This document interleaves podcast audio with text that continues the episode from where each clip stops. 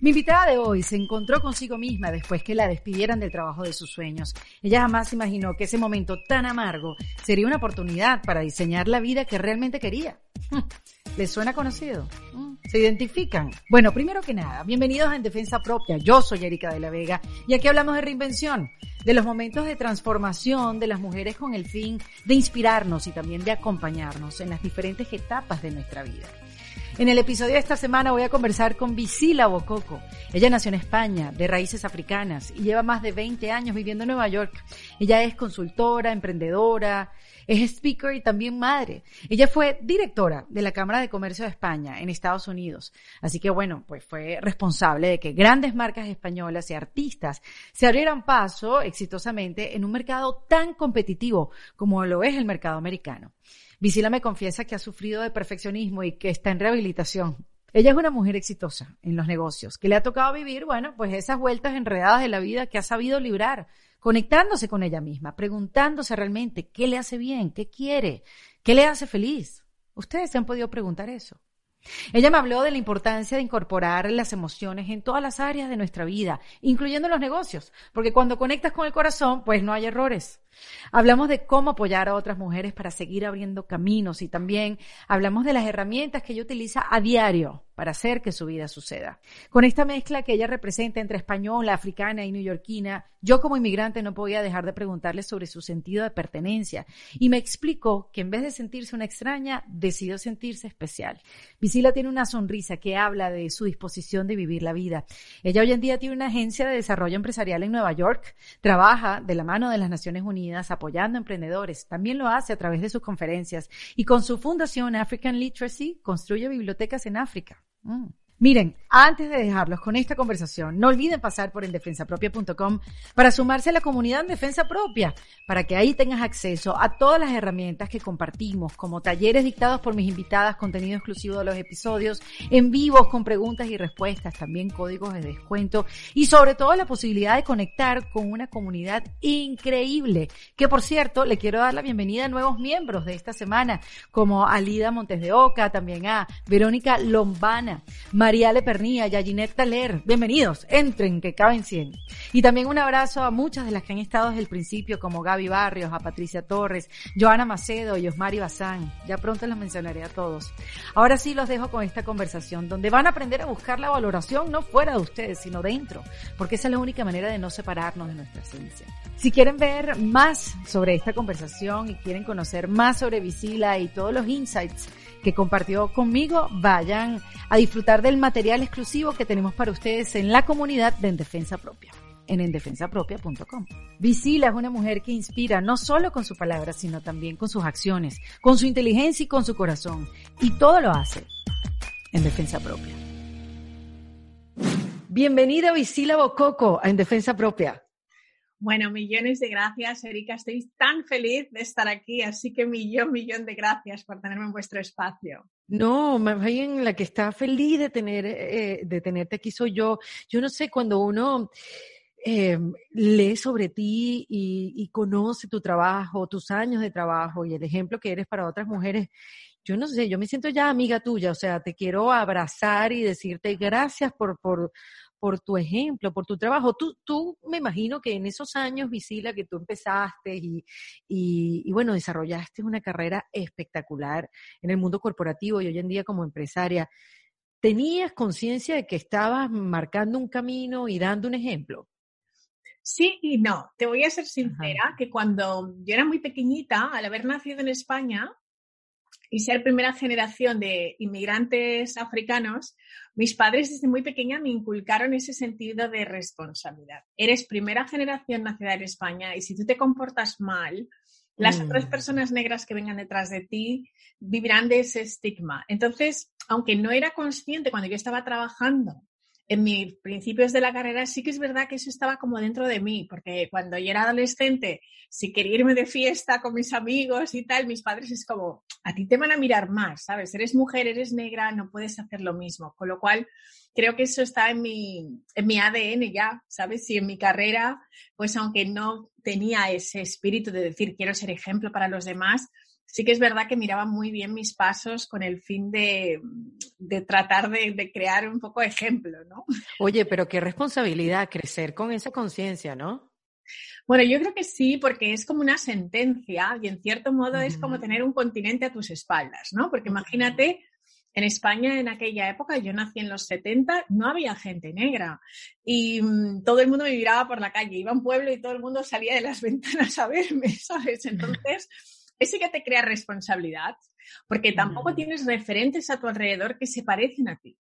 Entonces, claro, mm, esto yo creo que me dio muchísima responsabilidad y mis padres siempre eran como, tú no puedes ser como todos los demás, somos africanos, la gente tiene muchos estereotipos marcados de lo que significa ser africano, pues por la historia quizá de los primeros africanos que fueron a España. Entonces, tengo que como cambiar la narrativa, ¿no? Entonces, en ese caso, yo creo que es una responsabilidad que tengo desde que era muy pequeñita y siendo la mayor, además, de cuatro hermanos, pues todavía más, ¿no? más todavía. Exacto. Wow, increíble. Pues qué bonito, ¿no? Que creciste con eso. Me imagino que no debió ser fácil para ti. Así como lo estás diciendo, o sea, mujer, negra, no había referentes.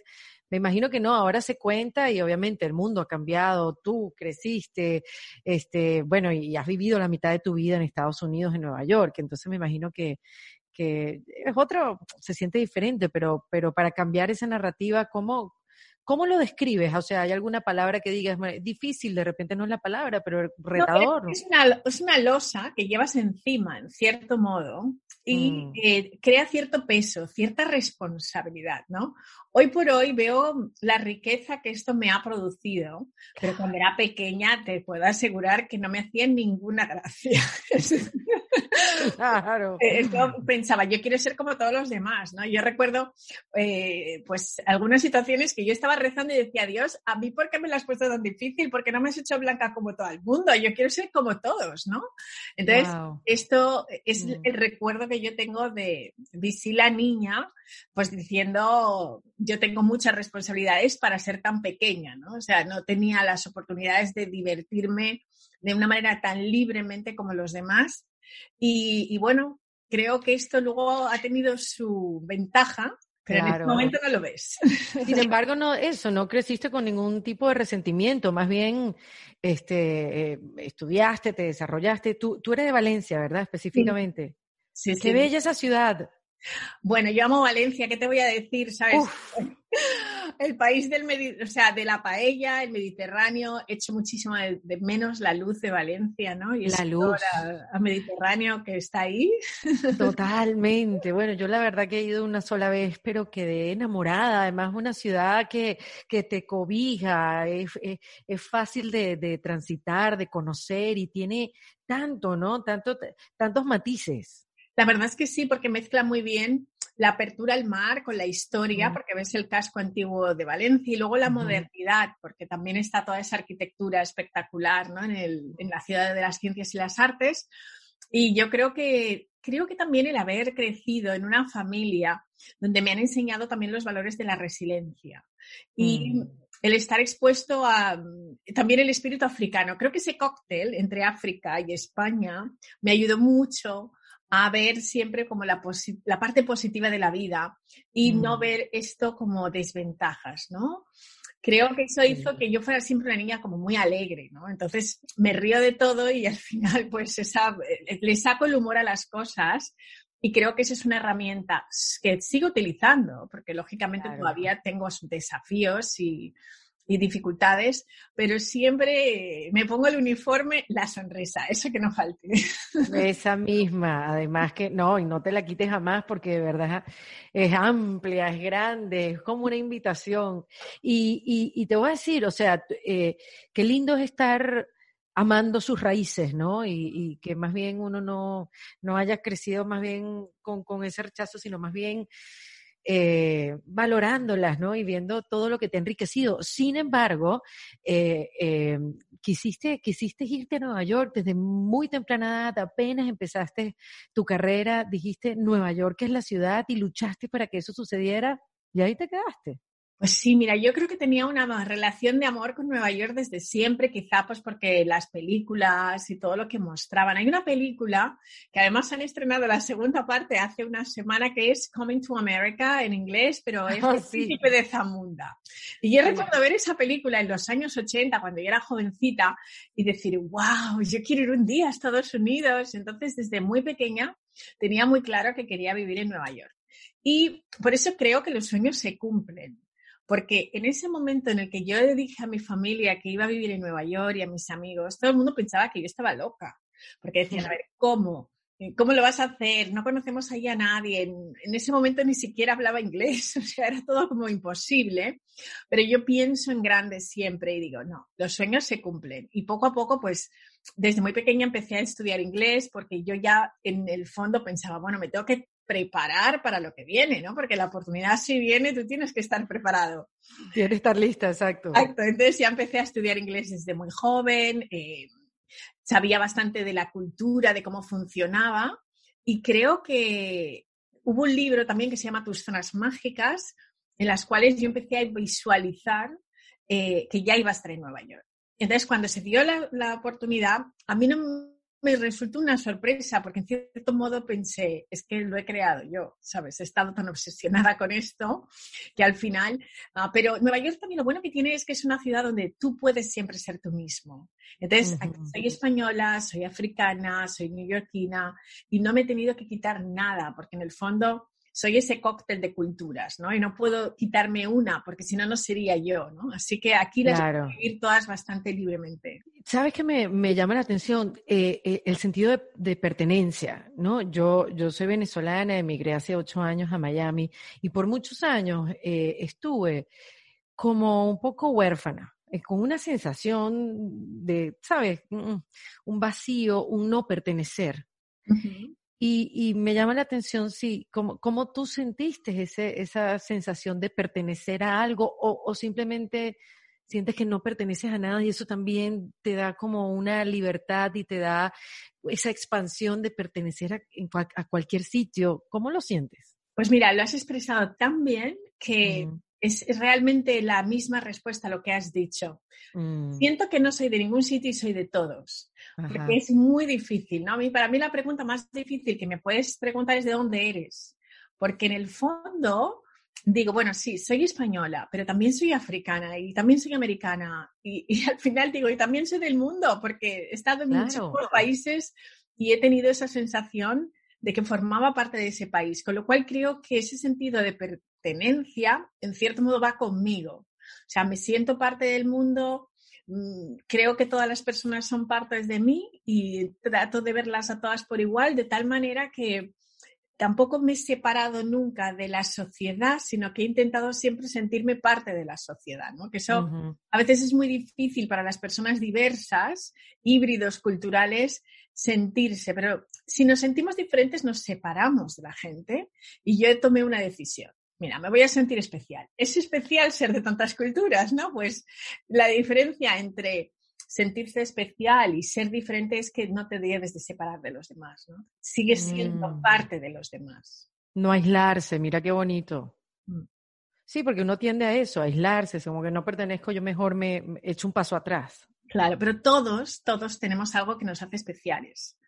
Y esto es al final cuando tú abrazas eso que te hace especial, pues empiezas a sentir, bueno, eh, esto es lo que me hace especial dentro del grupo, con lo cual sigue siendo parte del grupo. Tú sabes que la, la, historia de cómo llegaste a Nueva York, esas casualidades de la vida, me parece tan especial. Porque tú comenzaste a trabajar, este, tu primer trabajo, digamos, como becaria fue en la Cámara de Comercio, ¿no? De, de España, pero estando en España. Bueno, empecé en Valencia, primero como comunidad, ¿no? Tenían una oficina que era el IBEX y entonces, claro, ahí yo, mi trabajo era como promocionar la comunidad valenciana en Estados Unidos y empecé en Valencia. Y yo estaba, bueno, cabreada como una mona porque habían ocho becas y yo quería una beca lo más lejos posible y me dieron la primera beca en Valencia, el primer año. Pero creo que, bueno, como siempre Dios tiene un plan que nosotros nunca conocemos del todo, pues el haber estado en Valencia me dio la oportunidad de conocer muchos más mercados, porque desde la oficina de Valencia trabajábamos con China, con México, con Argentina, con las diferentes oficinas del mundo. Y al siguiente año ya me mandaron a Nueva York y entonces, bueno, pues ya creo que tenía un poco esa visión de, hacer negocios y ya de allí salté luego más tarde a la Cámara de Comercio, que ya es más para toda España, ¿no? Pero empecé con una oficina regional pequeñita. Y te decían, no, tú no vas a llegar a Nueva York, ¿no? Esos, esos puestos son, esos puestos son para otra gente, no, no específicamente para ni sueñes. Me acuerdo que cuando se lo planteé la primera vez a mi jefa me dijo, mira, Visila, no conoces absolutamente a nadie es lógico que en estos puestos, pues muchos ya están como dados, ¿no? Entonces, yo eso siempre he pensado que un no para mí es un sí. Un sí en su debido tiempo, ¿sabes? Entonces, aunque me digan que no, pues yo no dejo que ese no realmente me quite del objetivo, porque muchas veces las personas tocan a la puerta una vez y si no te abren, pues te, fundes y ya nada, ¿no? Pero yo no, yo aporreo la puerta hasta que se Qué bueno eso, un no es un sí a su debido tiempo. Claro, entonces me dijeron mm. que no al principio, luego pues me dijeron, bueno, vamos a considerarlo, luego me dijeron, bueno, haz otra vez todas las pruebas, pasé todas las pruebas, y volví a hacer como otra vez el proceso y al final, bueno, pues las cosas se dieron y acabé en Nueva York, ¿no? Pero por eso, para todas las mujeres que muchas veces, pues, este, que tenemos esta, este perfeccionismo y cuando las cosas no salen como queremos, mm. pues nos sentimos que ya estamos derrotadas, ¿no? Pues no, es que esto es el principio del camino, ¿sabes? Ese no es el que te tiene que dar fuerza y tiene que ser como tu gasolina para seguir. Bueno, para, para seguir escalando, además llegaste a ser directora de la Cámara de Comercio de España y estuviste ahí años y, y bueno, eso, dando, dando el ejemplo, uniendo a España con, con tantos otros, bueno, con Estados Unidos y haciendo negocios y haciendo que otras personas se dieran la mano, una embajadora de tu país también, ¿no?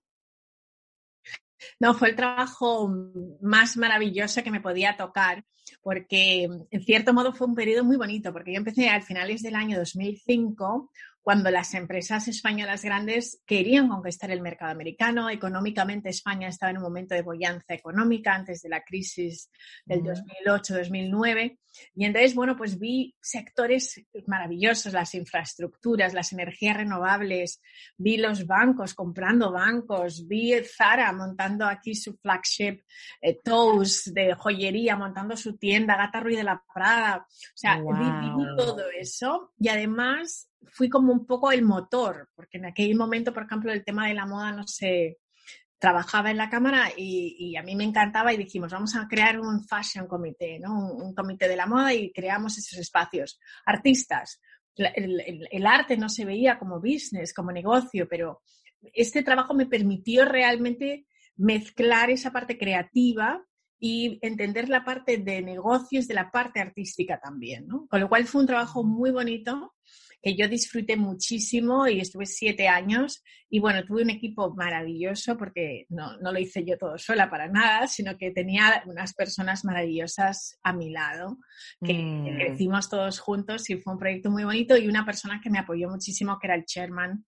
de la Cámara en los primeros años y un jefe súper empático que realmente me puso él esa escalera para que yo pudiera subir, ¿no? Con lo cual, siempre mm, hay mujeres que te la ponen, pero también hay hombres que apoyan y en este caso eh, él me apoyó muchísimo. Mira, em, oye, eh, te, te, escucho hablar porque sé que mientras estabas trabajando saliste embarazada, estabas haciendo tu máster y es así como, ¿cómo? ¿Cómo?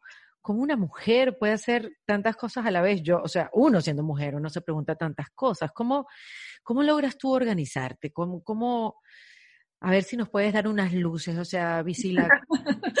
en ese momento te aseguro que no tenía ni idea de lo que estaba haciendo. Ahora te diría unos tips mucho más valorados y probados, pero en aquella época la verdad es que todo esto vino, o sea, nunca hay un momento perfecto para hacer las cosas. Entonces, me casé pues cuando encontré el amor de mi vida. Eh, tuve hijos cuando se dio, ¿sabes? O sea, si hubiera me hubiera puesto a pensar, te aseguro que no los hubiera tenido en ese momento porque eran muy complicados. Eh, no teníamos ningún tipo de posición económica y tampoco sabía muy bien ni cómo íbamos a sacarlos adelante en ese momento. Estaba estudiando un máster en relaciones internacionales y lo único que recuerdo es que eh, la profesora del máster, la que era mi tutora, pensó que estaba como un cencerro total, que me estaba loca, porque di a luz y el cuarto día me presenté a las clases. Y entonces dijo, como alguien se vuelva a pelar una clase, os mato porque esta mujer acaba de dar a luz y aquí está en clase. Y entonces yo salí del hospital y, fui a las clases, ¿no? Qué bárbara. ¿Y cómo, cómo lidiar con, oye, Visila, con, con la culpa, digamos, ¿no? O sea, mm porque yo lo digo, ¿no? Uno se, uno se hace mamá e inmediatamente te conviertes en culpable. Eso es así, eso es una cosa que tenemos nosotros en la cabeza, culpable de qué, no sé, de todo, de todo. Este, claro, sí, porque uno se da mucho látigo. Pues mira, yo recuerdo que cuando no tenía hijos, mi imagen de las mujeres que trabajaban y tenían hijos es de esa sensación de culpa y de queja. Entonces, esas dos emociones de culpa y queja son súper nocivas mm. y realmente tóxicas para nosotras en general. Y recuerdo eh, estar en una feria y una persona que me dijo que llevaba 15 días de viaje, que los niños estaban con el padre, que se sentía fatal. Y yo pensé, mira, ¿qué es lo que necesita realmente un hijo? Me puse en mi posición de hija. Mi madre mm. trabajó siempre y era enfermera y tenía turnos y hay veces pues que no la veía en una semana.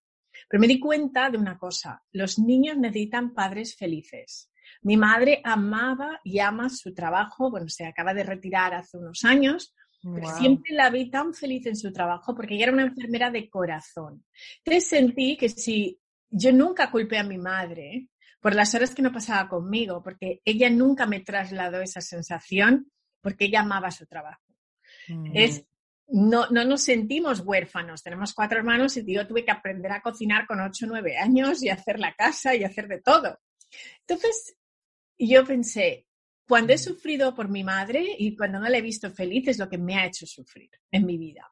Por lo tanto, yo, mi trabajo es que mis hijos me vean feliz.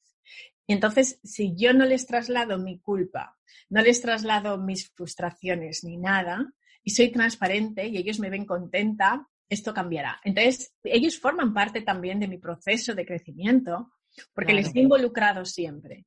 Y han visto que cuando estoy en un proyecto y estoy contenta, ellos son parte de ellos. Entonces, creo que nosotras como mujeres tenemos, desde luego, que desligarnos de esas emociones, de sentirnos culpables por no ser las mujeres perfectas, por no ser las trabajadoras perfectas.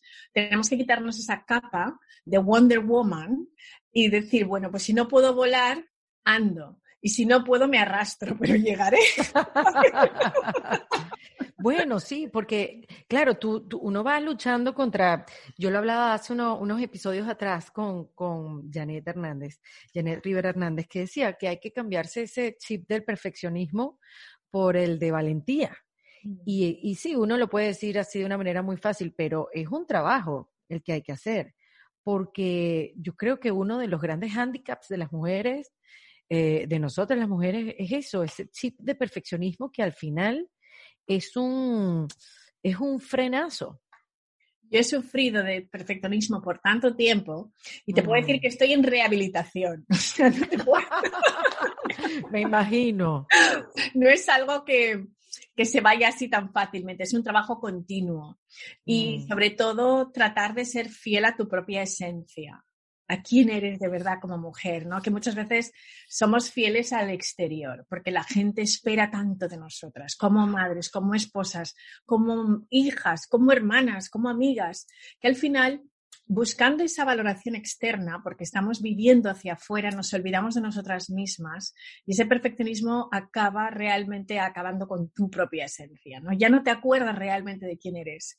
Y yo que he sufrido, y por eso lo digo, Mm, tuve que quitarme todas esas capas, ¿no? ¿Qué parte de mí es lo que los demás esperan de mí y qué parte es la que yo realmente quiero, ya con qué me quiero comprometer? Y en el momento en que te haces libre de todo eso, Y en este caso puedes comprometer tus relaciones porque muchos no van a entender por qué tomas ese camino, ¿no? De quitarte ese perfeccionismo o te van a cuestionar.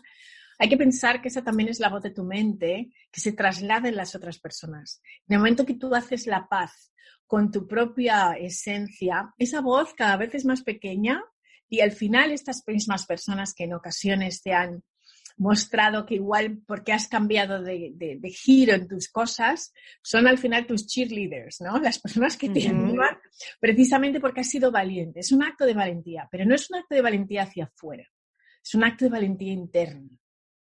Wow, sí.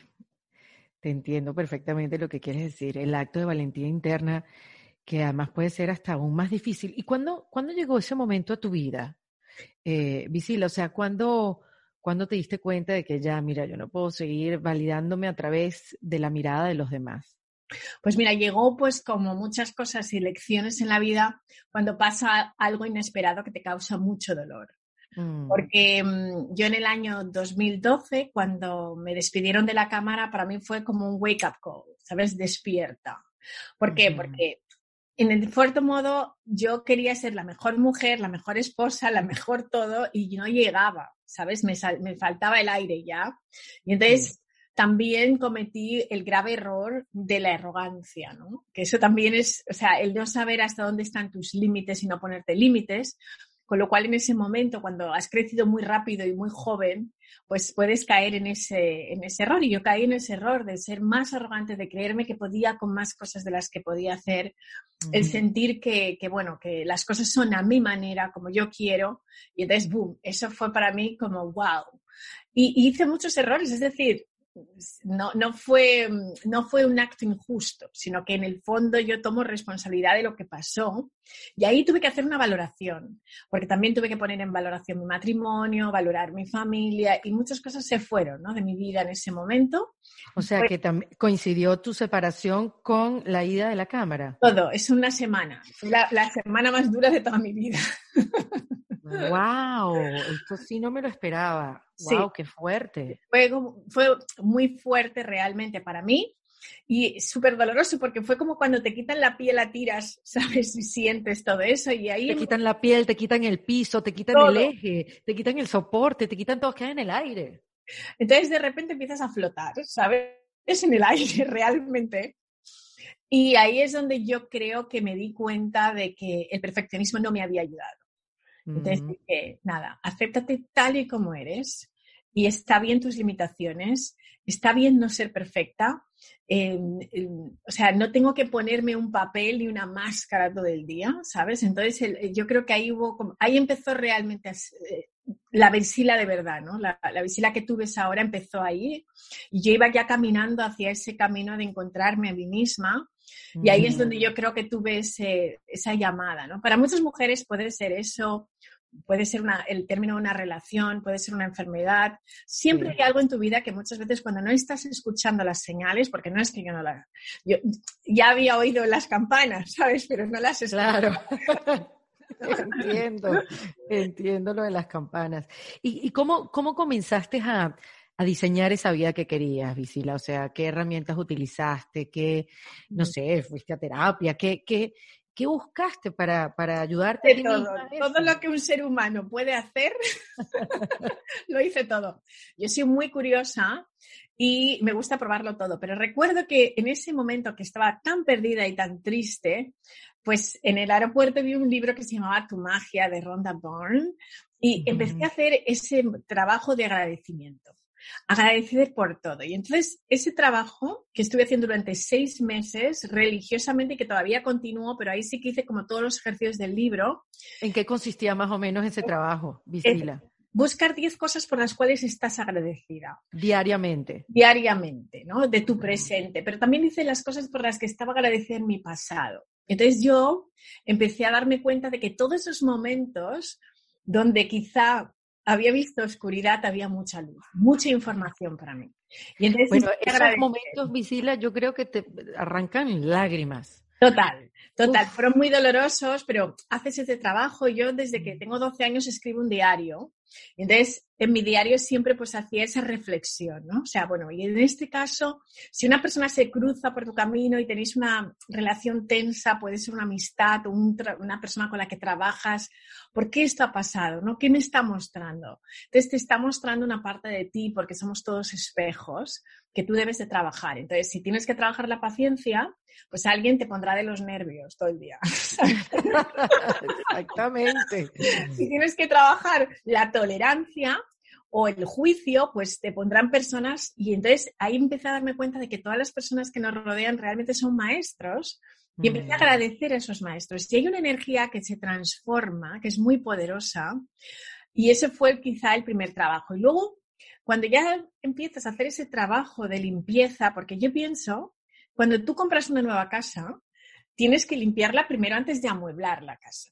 Sí. Pues es un poco lo que tenemos que hacer con nosotros mismos. Nuestro trabajo es ver dónde está el polvo, limpiar por todos esos huecos de nuestro interior, nuestros miedos, nuestras envidias, nuestras cosas. Todos tenemos cosas y son emociones y no son ni buenas ni malas, no las podemos juzgar. Yo pensaba, ah, yo no tengo envidia a nadie, pero claro que tengo envidia, tengo envidia de las que se comen un bocadillo así de chorizo y no engordan. Estoy contigo en el sentimiento. ¿Sabes? Entonces, no puedo decir que no haya tenido envidia en algún momento determinado, ¿sabes? A veces estamos como muy tímidos a la hora de admitir que tenemos emociones, pero son emociones, es lo mismo que la alegría, simplemente está mm, dirigida hacia otro lado. Entonces me di cuenta de, claro, he sido arrogante, he tenido envidia, también he tenido miedo a que me muevan mi silla, he tenido luchas de poder, todo eso, pues cuando lo empiezo a aceptar y empiezo a limpiar esa casa, y todas esas emociones que en realidad todas al final confluyen en lo mismo, ¿no? Nuestros miedos a perder nuestra cota de poder, a que la gente nos vea realmente como somos, ¿no? Y a veces nos ponemos. Entonces, ¿Nos aceptarán o nos rechazarán? entonces ya ahí me hice amiga de mí misma y de mis miedos. Y decir, ok, tengo miedos, tengo complejos, tengo situaciones en las que no me siento suficiente. Y el no sentirse suficiente, que es un sentimiento tan común en cualquier mujer, pues común. está bien sentirse así. Es decir, no hay nada malo con sentirse así pero no lo puedo cambiar si no lo acepto. Entonces, eh, ahí hay un trabajo de aceptación.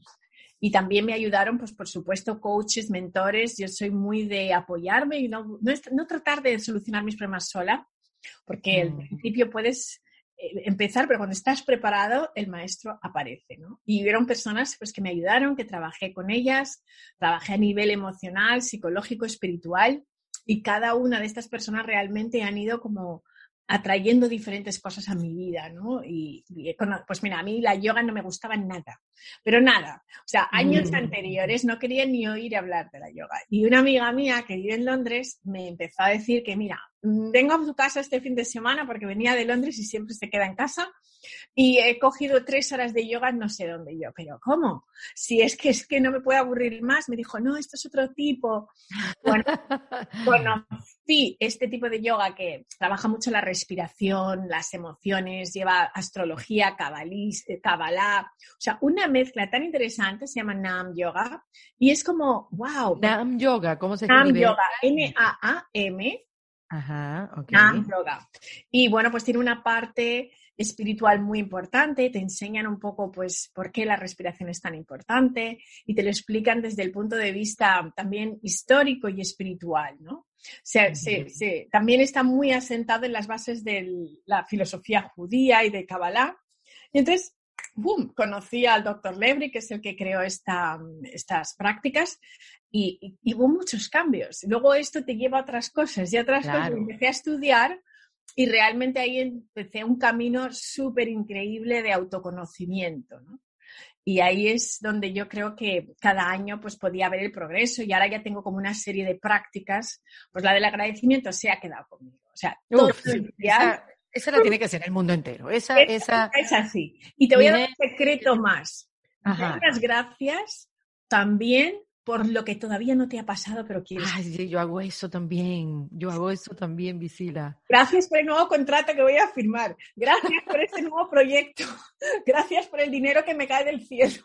Exactamente, gracias porque el dinero me alcanza hasta para ahorrar. Exacto, exacto. Pues eso es un poco la práctica que yo hago, ¿no? Siempre doy gracias por las cosas buenas que tengo en mi vida en este momento, pero también por las que yo quiero manifestar.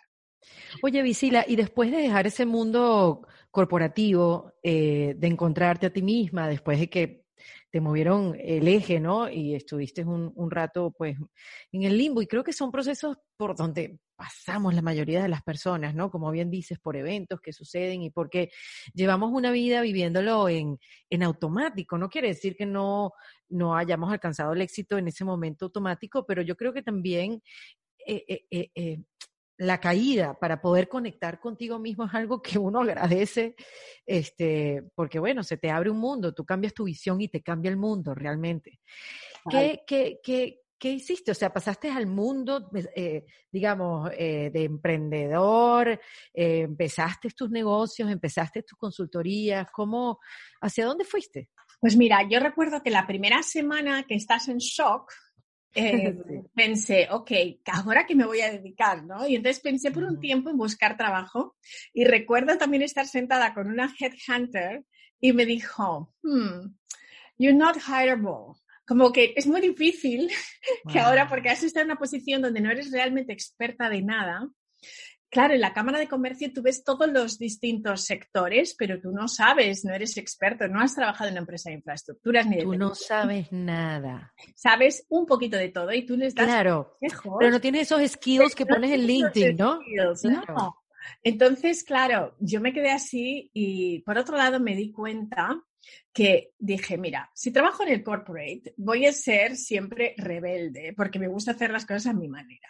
Entonces, este es mi momento para emprender y aunque me da mucho miedo y tengo vértigo, ¿qué puede pasar? ¿no? Tenía la edad adecuada, tenía 37 años, en eso, 38, y entonces pensé, o lo hago ahora o ya no lo hago, ¿sabes? Entonces decidí montar mi empresa en la cocina de mi casa.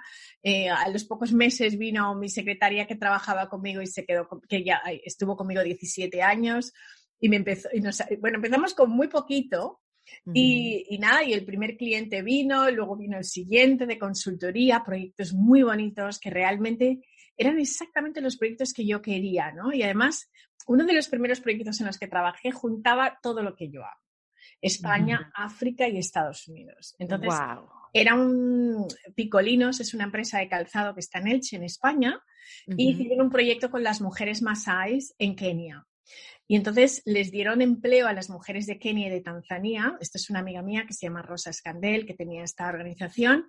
Y era todo lo que yo quería hacer porque era negocios con corazón. Y así empezó mi BBS. O sea, mi empresa era, siempre estamos en el business de hacer el bien. Con lo cual, todos mis clientes tenían que tener una vertiente filantrópica, social, de responsabilidad social. Y así es como empezamos y así es como nos hemos desarrollado a lo largo del tiempo, ¿no? Con, muchos ups and downs, pero es una filosofía que hemos querido seguir manteniendo y que a veces hemos tenido que decir que no a cosas que aunque tenían detrás muchísimo dinero, realmente no tenían el valor social que había, ¿no? Pero yo pensé, mira, yo quiero ser una emprendedora social y en ese momento ni siquiera estaba de moda ni existía mucho, pero digo, voy a dedicarme a esto y el dinero ya vendrá, ¿no? Y así es. Y el dinero ya vendrá. Hay que confiar un poquito, ¿no? Que las cosas se van a dar, porque llega un momento en que uno hace todo, uno hace todo lo, o sea, por mí no va a fallar este negocio. Yo voy a hacer todo para que esto se dé. Y ya llega un momento que tienes que, bueno, que soltarlo, porque hay cosas que ya no están bajo tu control. Muchísimas cosas no están bajo tu control y yo recuerdo que los primeros años nos fue súper bien y tuvimos como una escalada y luego de repente empezó todo a bajar otra vez. Y yo pensaba, pero es que estamos haciendo mal. Tenía seis personas en la oficina, teníamos una oficina en Manhattan súper bien, todo. Y de repente el cliente más grande que teníamos cambia todo y nos deja por la situación que estaba pasando en Cataluña en ese momento con la separación de España, bueno, muchos problemas, y nos deja este cliente y nos quedamos pues así, ¿no? Y, mm, y tuvimos que volver a como a reiniciar otra vez el negocio. Y te, dices, bueno, he puesto todo el esfuerzo, iba todo súper bien, ¿y qué pasa? Eso le pasa a muchos emprendedores. Y este es tu, tu primer mm, bloque con el que te encuentras que dices, a ver cómo lo salto. Y para mí fue muy triste tener que cerrar la oficina, dejar ir a algunas personas. Y, recuerdo ese día de decir, bueno, ¿y ahora qué? Otra reinvención, por Dios, digo, no he tenido bastante y ahora cada dos o tres años otra. ¿Qué tal? Pero bueno, esa reinvención me dio la oportunidad de hacer cosas que nunca en mi vida imaginaría, ¿no? Pues ser conferencista, por ejemplo. Durante ese proceso, yo me hago un retiro espiritual y empiezo a pensar y me doy cuenta de que hay una parte de mí que todavía no había trabajado y me llaman para hacer una conferencia en Ginebra, en las Naciones Unidas, con este proyecto con el que yo trabajo de mujer. Eh, en Pretec. En Pretec, exacto. Y me dicen que yo sea la host de los premios ese año. Y yo, ¿qué? Bueno, pues sí, eh, vas a hacerlo, hemos pensado que lo hagas tú. Y yo digo, bueno, con el miedo que tengo de hablar en público y todo lo que tengo que, dar, bueno, y además me ponen con una persona que tenía muchísima experiencia de televisión y los dos nos conocimos como una hora antes de empezar todo, pero se creó una magia y sin conocernos, mirándonos, sabíamos muy bien cómo hacer el papel, me, lo pasé muy bien porque yo en ese momento los solté. Hay un momento en el que tú tienes que decir, mira, yo no sé lo que estoy haciendo, pero los voy a dejar en manos de los de arriba. Y voy a poner cara de que sé que estoy haciendo. De que sé lo que estoy haciendo. Y realmente salió muy bien y luego me llamaron para ir a la República Dominicana a través de eso, luego empecé, hice otras cosas en África y así empezó como una nueva vertiente de mi mm. empresa que me abrió puertas que nunca imaginaba, que me llevó a viajar, a conocer mujeres de otros países, a hacer otro tipo de trabajo, con lo cual muchas veces pues tenemos que preguntarnos esa reinvención realmente te está sacando de tu zona de confort. Porque para mí no era un tema cómodo. Porque es necesario que sea así. Exacto. Es necesario que sea así. Tenemos que aceptar y mira cómo nos hemos tenido que reinventar todos, ¿no? El año pasado, de repente, ¿quién no se ha reinventado? ¡Qué locura! ¿Y cómo ha sido para ti el proceso de la pandemia? Pues mira, para mí al principio fue bastante duro porque tenía todo el año planificado de viajes. Me pilló, yo venía de Alemania cuando empecé a oír el tema, llegué a Madrid y una amiga mía que trabaja en televisión española me dijo, mira, se van a poner las cosas muy mal, y mejor que te vayas porque igual si no ya cierran el país. Y entonces cogí Claro, porque tu, tu, reinvención de conferencista fue seria, o sea, tú comenzaste a viajar por el mundo entero, este, de alguna manera inspirando a las personas eh, eh, en sus negocios, a reinventarse, a dar ejemplo. De, qué iba? O sea, un poco eh, de qué van tus conferencias, porque tú sigues dándolas, obviamente. Sí, sí, sí. El objetivo de ellas. Pues mira, sobre todo es buscar que las personas tengan la mejor versión de sí mismas, ¿no? Mucha gente ve a una persona y dice, uy, eh, eh, yo no puedo llegar a donde estuvo. Y yo les digo, mira, nunca os fijéis en dónde estoy yo. Fijaros en dónde estaba yo. Porque todos hemos tenido comienzos. Si le preguntáis a mis amigas del cole, seguro que os dirán, era una niña súper normal, ¿sabes? O sea, pues sacaba notas normales, me divertía, tan normal. Y hoy he construido esta persona y todo el mundo podemos construir esa persona. No podemos ponernos los por qué nos. La gente siempre se dice, no, porque no tengo el dinero, porque no vengo de una familia bien, porque no estoy en el sitio adecuado, en el país adecuado, o no tengo la edad adecuada. Mira, yo he visto mm. mujeres en medio de Guatemala, de Ecuador, sin ni un recurso, hacer proyectos empresariales. A través del programa de Empretec, cada día las que realmente me inspiran son ellas. Una mujer en Jordania, crear una escuela de robótica. Una mujer en Jordania, estamos hablando de un país musulmán, donde ella cuando la conoces, que va con su velo y todo, ha tenido la idea de crear una escuela de robótica. Una mujer en Senegal, eh, pues crear un taller de costura. He visto cosas. Entonces, yo digo, mira, que nadie me diga los por qué no. Hay que buscar los por qué sí. ¿Por qué quieres ser emprendedora? Porque quieres ser libre, levantarte por las mañanas, porque quieres compartir con el mundo tu arte, algo que sabes hacer. Entonces, eso es lo que yo explico en mis conferencias, ¿no? O sea, realmente, ¿cómo podemos extraer de nuestro interior todos esos tesoros que a veces no vemos fácilmente, pero están ahí? Y luego, bueno, pues también de cosas más técnicas, ¿no? Del mundo de la tecnología, de cómo podemos influenciar a que más mujeres y más niñas estén en las carreras tecnológicas. Oye, Visila, pero déjame hacerte una pregunta. ¿Qué te hace a ti levantarte todas las mañanas? Pues mira, yo me hace levantarme que hago cosas que me encantan, que me entusiasman. O sea, hoy me lo decía a mi marido, ¿no? Porque me levanto siempre a las ¿Cómo? de la mañana. ¿Tu marido? Sí. ¿Tienes un nuevo marido? Sí, bueno, ya no es nuevo porque llevamos 10 años juntos. es nuevo, igual es nuevo. Igual es nuevo. Pero yo que me despierto siempre a las 5 de la mañana, ya me dijo ayer, por favor, hoy no me despiertes, no hagas mucho ruido. Pero me dijo, te veo tan contenta cuando te levantas que al final mm. ese entusiasmo es como que se contagia, porque a mí me encanta lo que hago. O sea, sé que alguien me va a decir ese día, oye, algo que has dicho me ha resonado conmigo, algo que he hecho bien. O sea, que eso es lo que a mí me mueve, es sobre todo el poder aportar valor a la vida de las demás personas y, por supuesto, mis hijos, que son el motor, que lógicamente me mueven también muchísimo. Que ya están grandes, tienen que 18 años, ¿no? 18 y 16, o sea, que ya son grandes, pero son maestros míos también y ellos han vivido ese procedimiento conmigo y, eso, pues tu familia te levanta por las mañanas, pero sobre todo no lo puedes hacer siempre todo por alguien, sino que lo tienes que hacer por ti. es importante lo que estás diciendo. pero me levanto por mí, no por un jefe, no por mi empresa, porque mi empresa es mi empresa, es lo que hago, pero no es lo que yo soy. Entonces yo me levanto por las mañanas por lo que yo soy, ¿no? Ay, qué bello eso. Me encanta lo que estás diciendo, me encanta ese insight. Hay que levantarse por uno mismo, claro que sí, y que no te defina la empresa y que no te defina el oficio. Pero dijiste algo, bueno, has dicho cosas tan interesantes, todas las estoy escribiendo.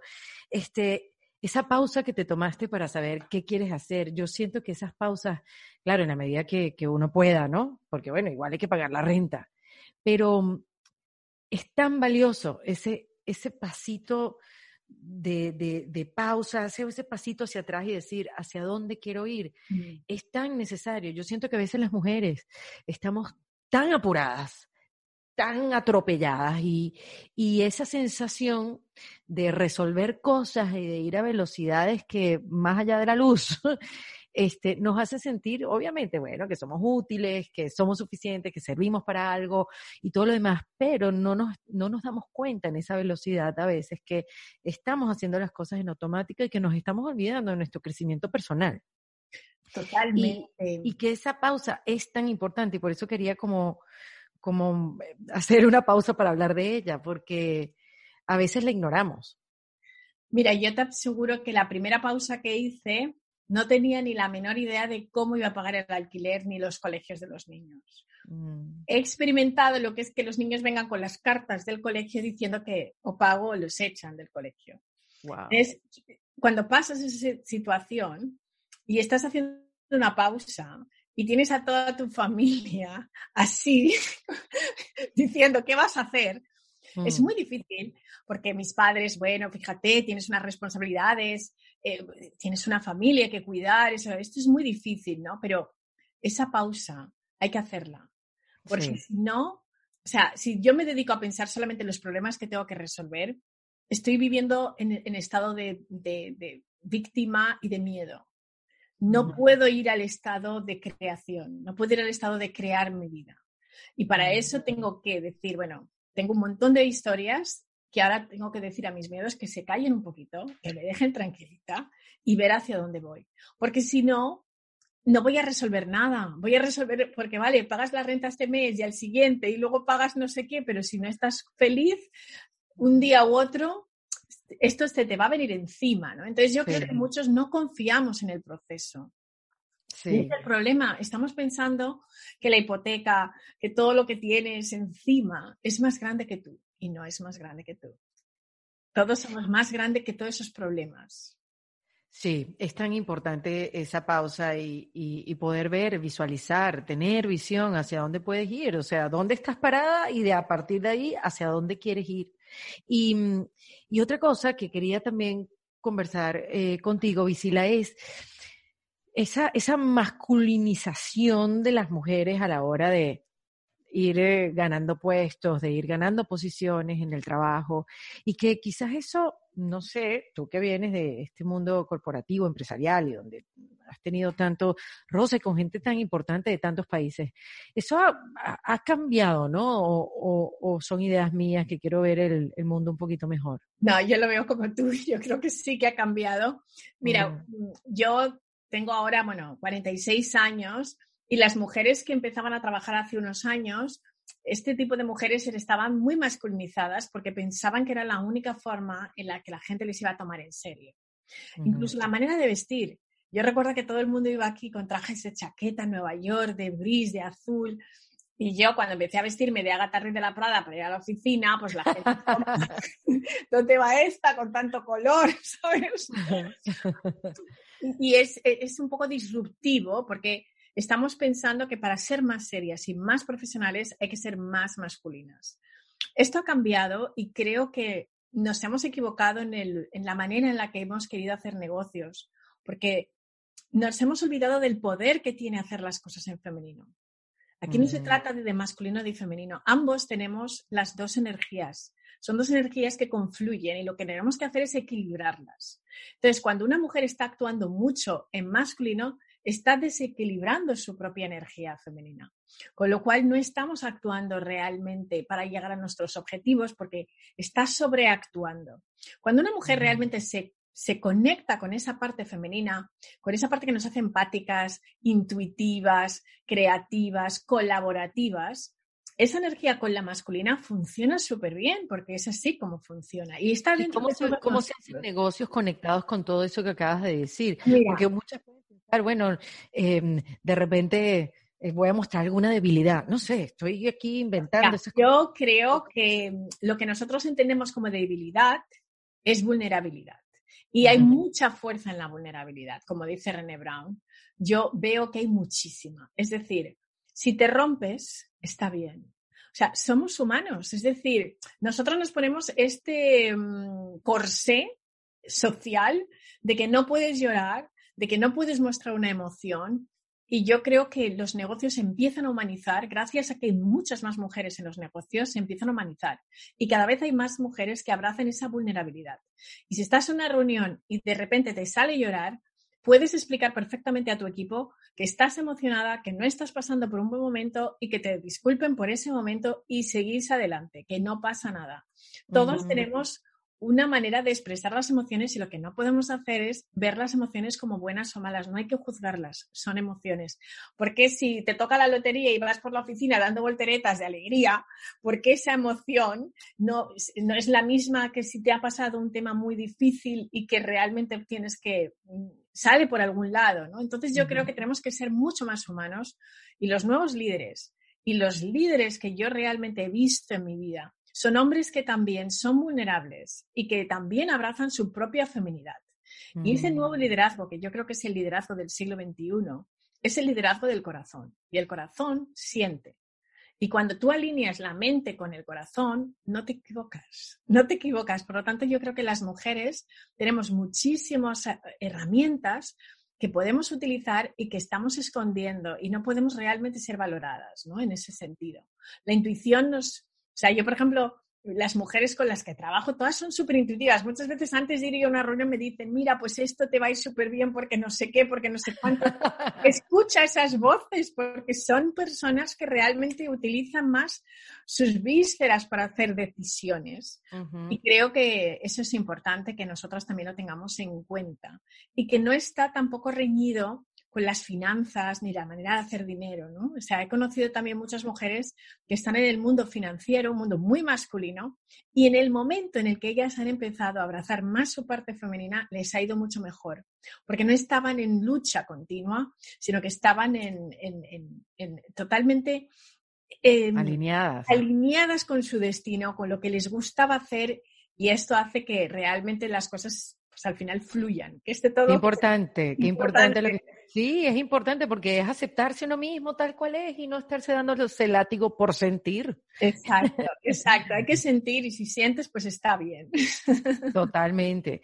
Ahora, ¿y cómo, y que tú debes tener una respuesta o varias respuestas, em, ¿cómo nos podemos seguir apoyando o apoyando de una manera más efectiva entre nosotras las mujeres?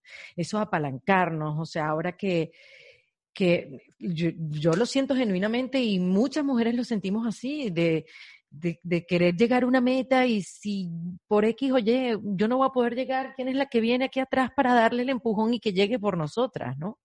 Mira, yo creo que tenemos que hacer una red, una red de mujeres que nos apoyemos y nos ayudemos. Mira, tú ya lo estás haciendo porque en tu espacio estás dando voz a mujeres y estás creando visibilidad. Las mujeres lo que nos ha faltado durante mucho tiempo es visibilidad. Hay muchas mujeres haciendo cosas maravillosas en el mundo, pero no tienen una plataforma para poder expresar lo que están haciendo y que otras mujeres se inspiren. Entonces yo creo que tenemos que crear ese tipo de redes, esas plataformas y que las mujeres que tienen voz, que le den la voz a otras mujeres. Las mujeres que son vistas, que hagan que otras mujeres también se les vea. Porque las mujeres necesitan referentes y muchas veces una historia puede cambiar tu vida. Porque la oyes y dices, ok, eso es lo que yo quería hacer toda mi vida, esto resuena conmigo y lo voy a hacer. Entonces yo creo que eso es importante y luego que cambiemos la narrativa de cómo las mujeres nos hemos visto unas a otras, porque antiguamente, lógicamente, cualquier otra mujer podía ser una amenaza, porque nuestra única manera de estar en sociedad era a través del matrimonio y, y, y no teníamos otra manera de escalar socialmente. Pero ahora que nos hemos liberado de esto, tenemos que vernos a todas desde la parte de hermandad. Es decir, si yo subo y tú subes conmigo y subimos más, podremos ir más alto todas juntas. En lugar de, empujar a la otra, lo que hay que hacer es subir porque todas vamos a subir mucho más. Entonces, dejemos de vernos como una amenaza, trabajemos en, y, también mentoricemos a otras mujeres, ¿no? Creo que hay mucho poder. Oye, sí. Mm. Importante eso, mentorizar. Yo no sé si ese término existe o no, pero bueno, ya vamos a, lo acabamos de inventar, pero sí. Vamos a plantearlo. exactamente, exactamente. Sí, sí, sí. Y, y, qué, cambio tan importante el de nosotras. Una vez se sentía como que, bueno, lo que yo sé, lo sé yo, es mío, lo aprendí a punta de golpes y, y ya, pues, o sea, ese es un conocimiento que yo me gané. Y hoy en día es completamente diferente. Mientras más puedo compartir lo que he aprendido, sea correcto o no, pues más no sé, como más, no sé si es liberación la palabra, pero mejor se siente uno. Mira, vivimos en la, en la economía de compartir, en mm. una economía mucho más colaborativa, ¿no? Si te das cuenta ahora mismo, la gente comparte casas. El otro día hablaba con una empresa que han creado un co-living space. Y yo decía, ¿pero qué es esto de co-living? Decían, bueno, pues a raíz de la crisis, personas han empezado a traer otras personas y vivir en el mismo espacio compartiendo ideas. Y, un we work, pero un we live.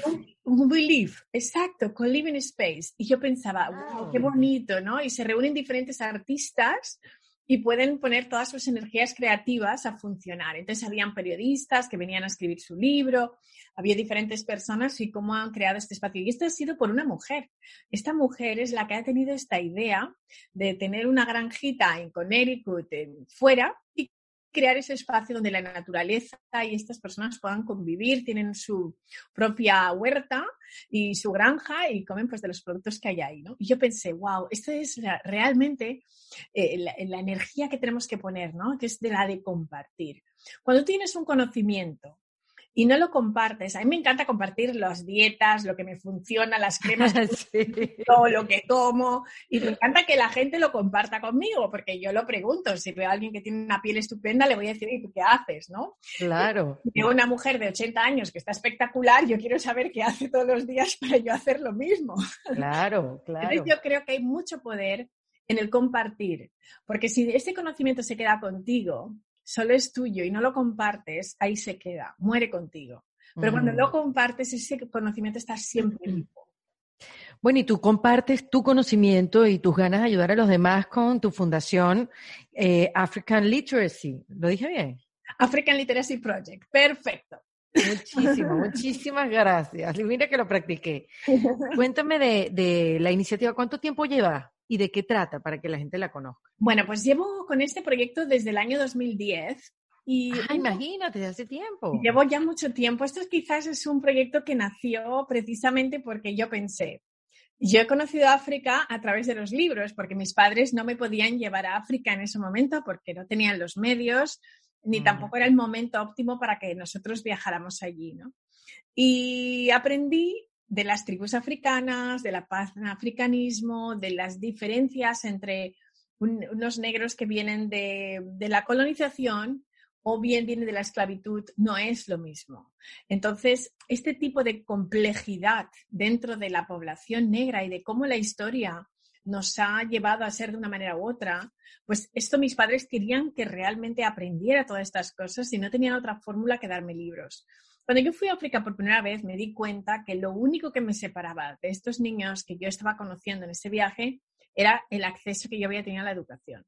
No había nada más. Entonces, esa llave para mí fue el intentar compartir esa llave con los demás y por eso creé bibliotecas.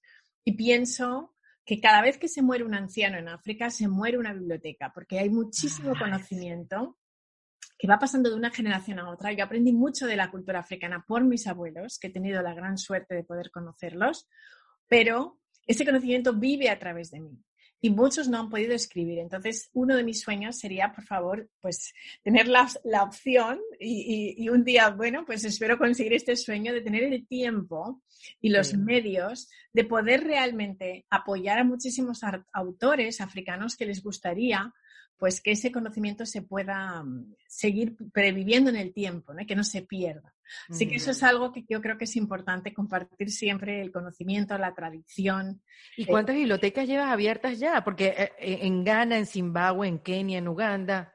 Llevamos eso, estábamos a punto de abrir Senegal el año pasado y no pudimos, pero bueno, la hemos dejado para el año 2022 y te invitamos porque no sabes lo que me gusta llevar amigas y que no, Dios, qué experiencia. no, eh, nos encanta llevar personas distintas que les cuenten a los niños a qué se dedican, para que se inspiren.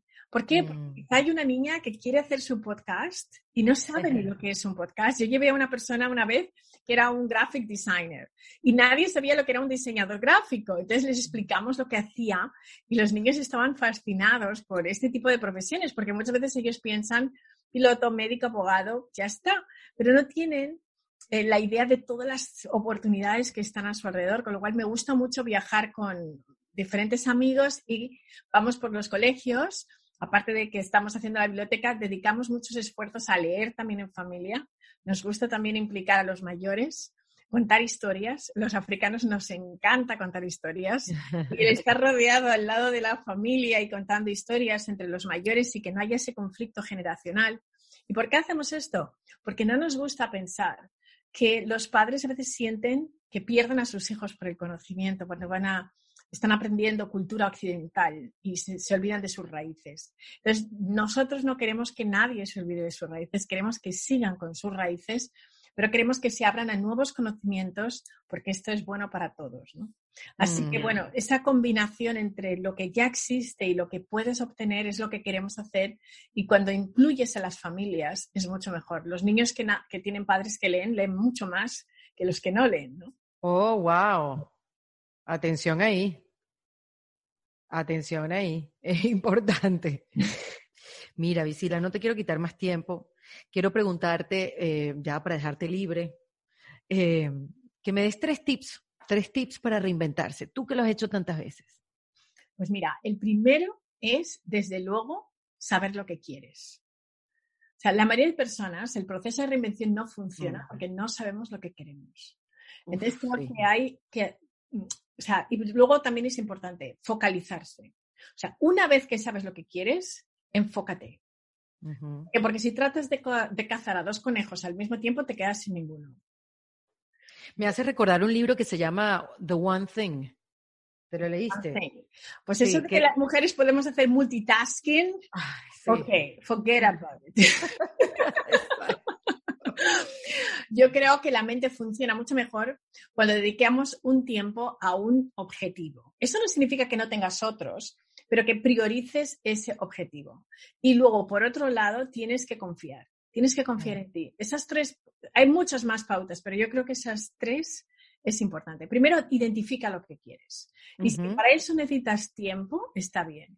También no hay que ponerse presión, porque mucha gente se pone presión de no sé mi misión, no sé, ok, no pasa nada, la misión es encontrar.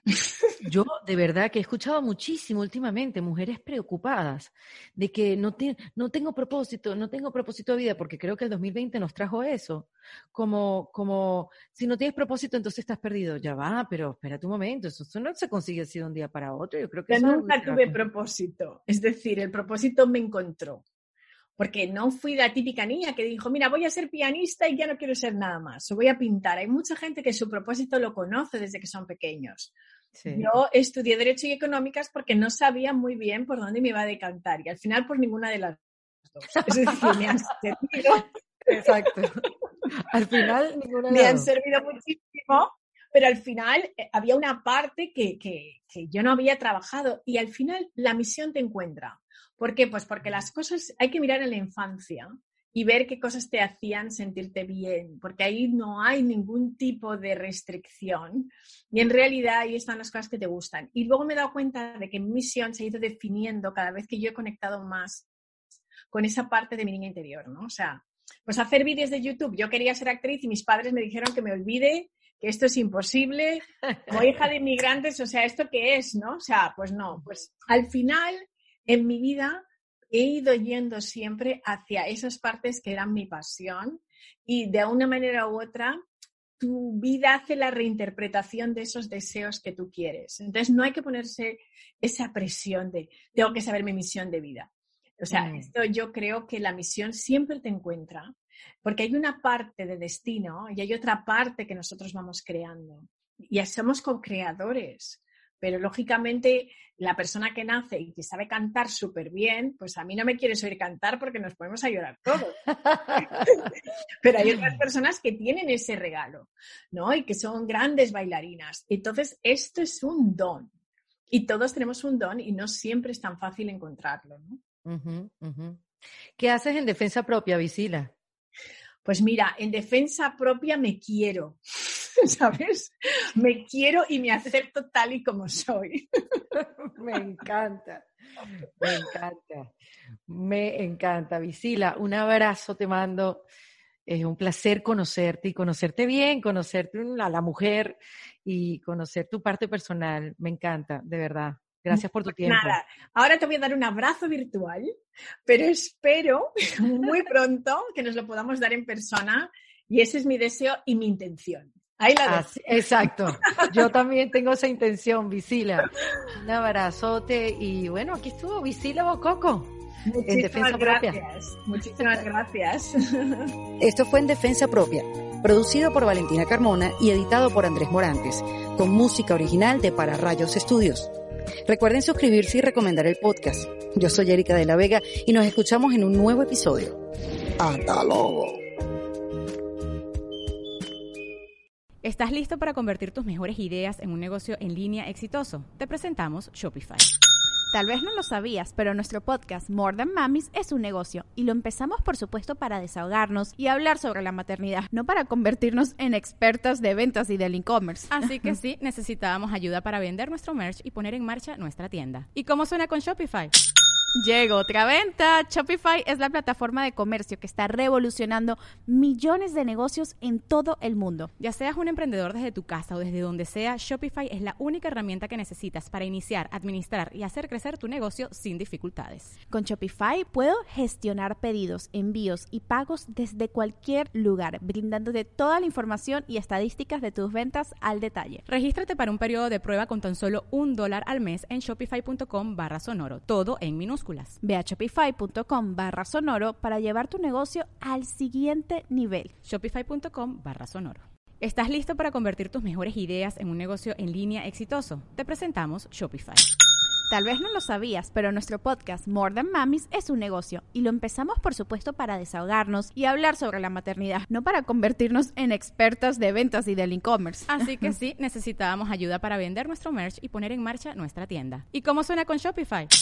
Llegó otra venta. Shopify es la plataforma de comercio que está revolucionando millones de negocios en todo el mundo. Ya seas un emprendedor desde tu casa o desde donde sea, Shopify es la única herramienta que necesitas para iniciar, administrar y hacer crecer tu negocio sin dificultades. Con Shopify puedo gestionar pedidos, envíos y pagos desde cualquier lugar, brindándote toda la información y estadísticas de tus ventas al detalle. Regístrate para un periodo de prueba con tan solo un dólar al mes en shopify.com barra sonoro, todo en minúsculas. Ve a shopify.com barra sonoro para llevar tu negocio al siguiente nivel. Shopify.com barra sonoro. Hello, it is Ryan, and we could all use an extra bright spot in our day, couldn't we? Just to make up for things like sitting in traffic, doing the dishes, counting your steps, you know, all the mundane stuff. That is why I'm such a big fan of Chumba Casino. Chumba Casino has all your favorite social casino style games that you can play for free anytime, anywhere with daily bonuses. That should brighten your day a little.